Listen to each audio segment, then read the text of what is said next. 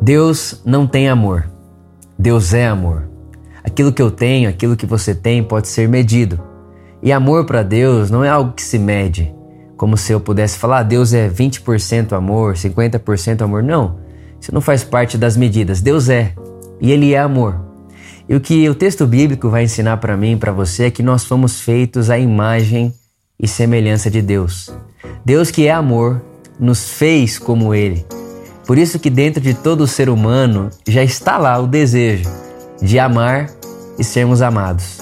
E a minha oração por mim e por você é que nós não vivamos uma vida fora do amor, porque fora do amor, morrendo, morreremos. Mas que eu, você, que nós possamos escolher o caminho do amor. Porque o amor não é só um sentimento, ele é uma escolha intencional. É uma escolha de generosidade, de perdão, de reconciliação, de não guardar rancor. O amor é uma escolha e o amor também é um caminho.